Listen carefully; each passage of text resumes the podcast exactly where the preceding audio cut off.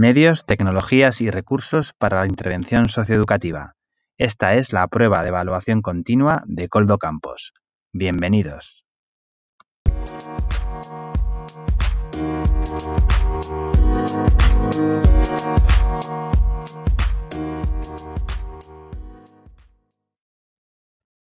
Bienvenidos, bienvenidas una vez más y gracias por seguir conmigo en este pequeño podcast que dedico a mi prueba de evaluación continua de la asignatura Medios, Tecnologías y Recursos para la Intervención Socioeducativa.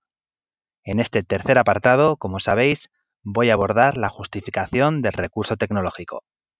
Vamos a ello.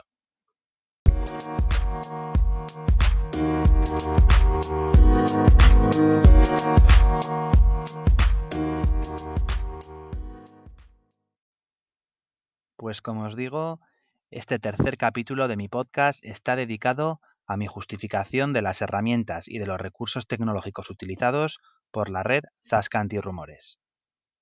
Comenzaré argumentando que este recurso, la red Zasca Antirrumores, no solo puede tener una enorme aportación para las y los profesionales en el ámbito social, quienes habitualmente nos encontramos con situaciones en donde se escuchan algunos de estos rumores o algunos de estos discursos estereotipados, o bien trabajamos con los diferentes colectivos de personas que lo sufren, sino que también es un recurso que tiene una gran aportación para las personas de a pie, es decir, para el resto de la ciudadanía. De hecho, y como ya he comentado anteriormente, gran parte o la parte central de los objetivos que persigue este recurso es ese, el de estar dirigido a la ciudadanía y que sean los y las ciudadanas quienes puedan combatir eficazmente esos rumores y esos discursos racistas. Es un recurso que se enmarca o que enmarca, perdón, una estrategia antirrumores y antisenofobia.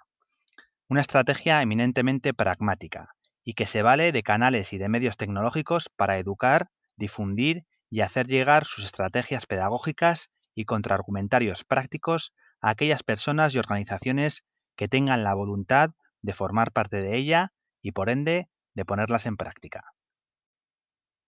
Para continuar con el análisis del contenido de este tercer episodio, otra de las cuestiones importantes que debemos de abordar es el análisis de las posibilidades técnicas de estas herramientas o tecnologías de la información que acabo de mencionar.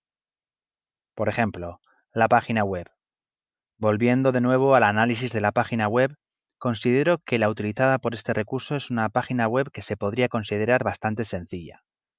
Una página web que tiene un diseño práctico por donde es sencillo manejarse y se puede encontrar fácilmente el contenido ofrecido por el recurso. En general, da una sensación de estar actualizada, algo que considero es importante. Pero quizás la he encontrado un poco escasa de contenido, como por ejemplo en las noticias se echa en falta un contenido más dinámico.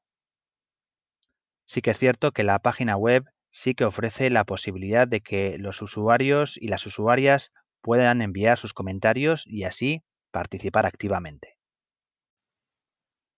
Dado los avances en los interfaces de las páginas web en la actualidad, creo que hay que mencionar que el interfaz de la página web de este recurso se queda bastante limitado y podría ofrecer un poquito más. Sobre las redes sociales, respecto a las posibilidades brindadas por las redes sociales, creo que este recurso utiliza bien las ofrecidas por las mismas. Un contenido visual directo, interactivo y fácil de compartir en una herramienta tecnológica popular y que alcanza a muchas personas.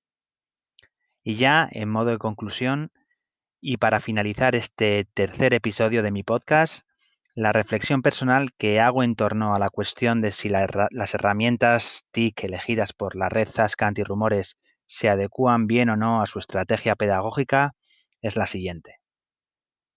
Creo que en su conjunto la respuesta es sí.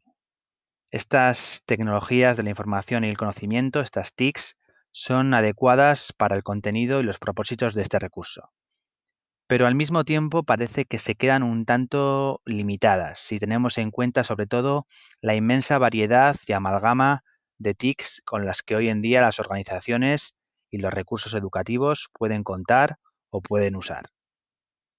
En esta cuestión relacionada con los elementos de mejora y la expansión de las posibilidades ofrecidas por las herramientas TIC, en contacto con una de las personas responsables de la red Zasca Antirrumores de Pamplona, se me transmitió que sí que existe una idea que aún no se ha desarrollado por completo, que es la de construir una herramienta al estilo formulario Google, que luego pueda convertirse en una app y que su objetivo sería registrar de forma más rápida rumores y discriminaciones que se identificaran, observaran o se vivieran en el día a día, ayudando así a contar con una imagen real y más continua, más precisa de la situación en Navarra para, para así poder actuar mejor.